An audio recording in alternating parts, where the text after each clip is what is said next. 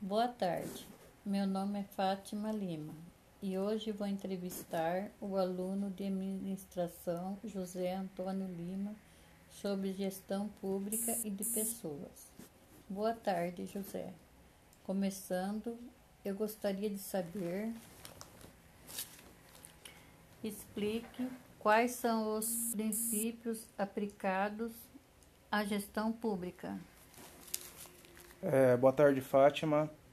É, os três princípios é, aplicados à, à gestão pública. É, quando se fala em princípios de gestão pública, é, a gente vai remeter ao conceito de servir de fundamento, ou seja, dar solidez, disciplina e clareza para os objetivos de um sistema.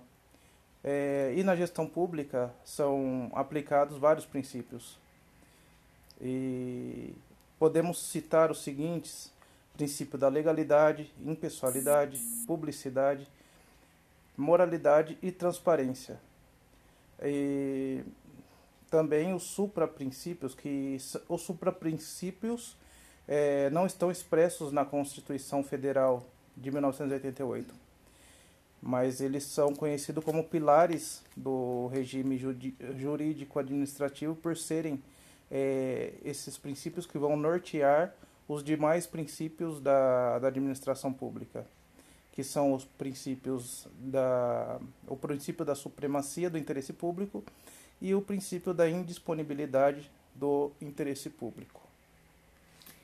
Explique as diferenças entre administração pública, patrimonialista, burocracia, burocrática, e gerencial. Sim, Fátima. É, sobre esses, a administração pública patrimonialista, é, podemos dizer que no modelo patrimonialista, os governantes é, consideravam o Estado seu patrimônio e os governados deveriam trabalhar para satisfazer as necessidades do, do Estado. Como consequência desse pensamento, havia uma total confusão do que era público e o que era privado.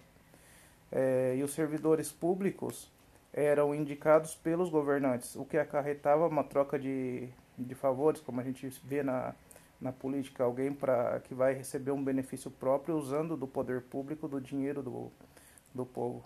Então, meio que é, misturava a questão pública e, e, privada e acarretava casos de nepotismo e corrupção também. A administração pública burocrática, é, na, nesse modelo, teve, que teve início no Brasil a partir do ano de 1936, houve a separação do que era público e o que era privado é, o Estado assumiu a responsabilidade pela defesa dos direitos sociais, como tendo esse objetivo de combater justamente o que o, o primeiro trazia, que era esse nepotismo, corrupção, que permeavam o um modelo patrimonialista.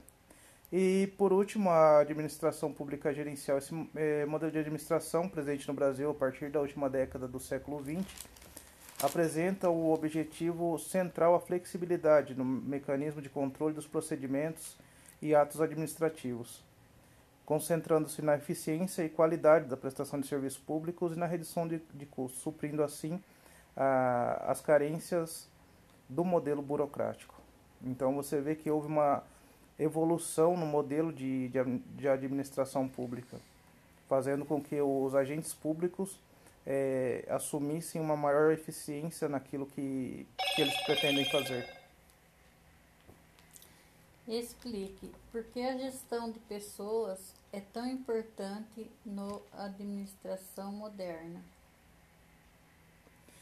Ah, é, é importante porque o mundo está em constante evolução e as mudanças ocorrem de uma maneira muito rápida. É, as tecnologias e equipamentos inovações apresentam um grande impacto sobre as pessoas e principalmente sobre o comportamento dessas pessoas. E essa, essas mudanças impactam a forma como devemos lidar com as pessoas.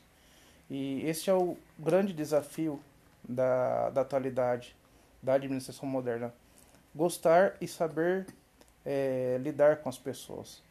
Que e não existe mais o que existia um, há um tempo atrás, que os chefes e gestores enxergavam os colaboradores como, como um número, somente como, como mão de obra.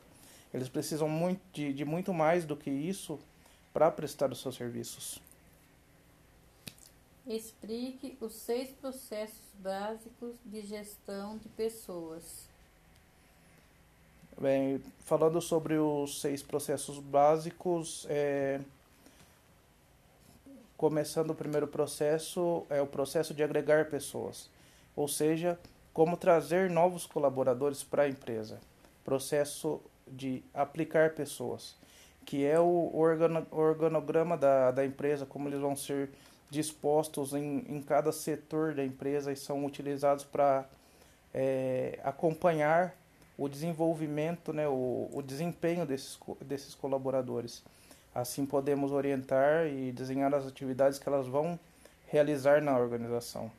Processo de recompensar as pessoas, que são métodos que apresentam serviços sociais, benefícios, recuperações, é, remunerações e, e, recompensas. Que é, esses vão satisfazer as necessidades individuais mais elevadas desses colaboradores.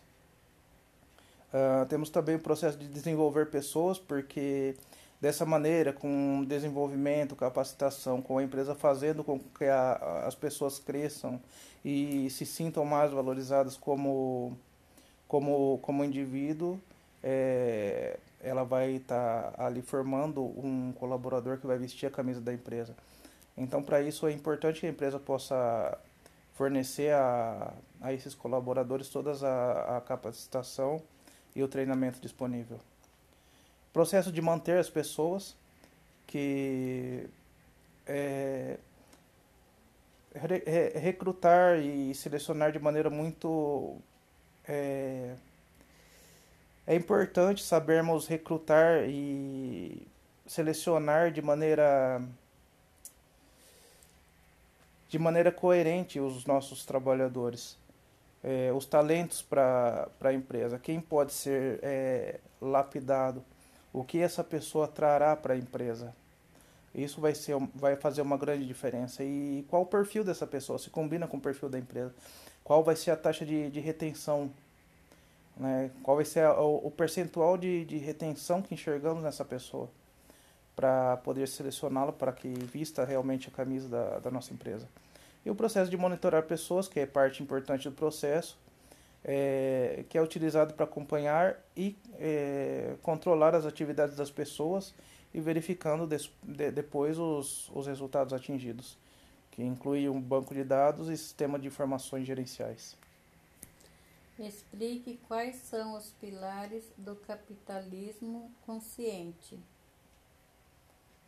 Um, o capitalismo consciente é uma maneira de, de se pensar os negócios. Ele reflete um entendimento mais profundo do que as, é, do porquê as empresas existem e como elas podem criar mais valor para as pessoas. Dessa forma, os pilares são liderança consciente, cultura e gestão consciente, propósito elevado e valores centrais. É, e por fim, a integração de stakeholders. Obrigado pela entrevista, José. Tá certo, Fátima, obrigado.